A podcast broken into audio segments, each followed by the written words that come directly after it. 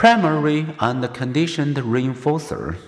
Getting food when hungry for having a painful headache go away is innately satisfying.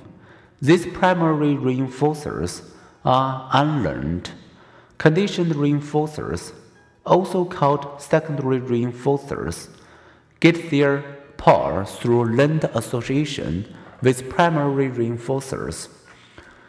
If a rat in Skinner's box learned that a light reliably signal a food delivery, a rat will work to turn on the light.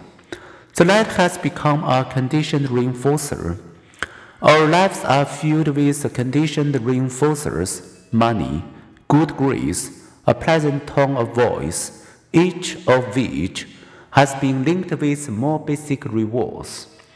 If money is a conditioned reinforcer, if people's desire for money is derived from their desire for food, then hunger should also make people more money hungry, reasoned one European research team.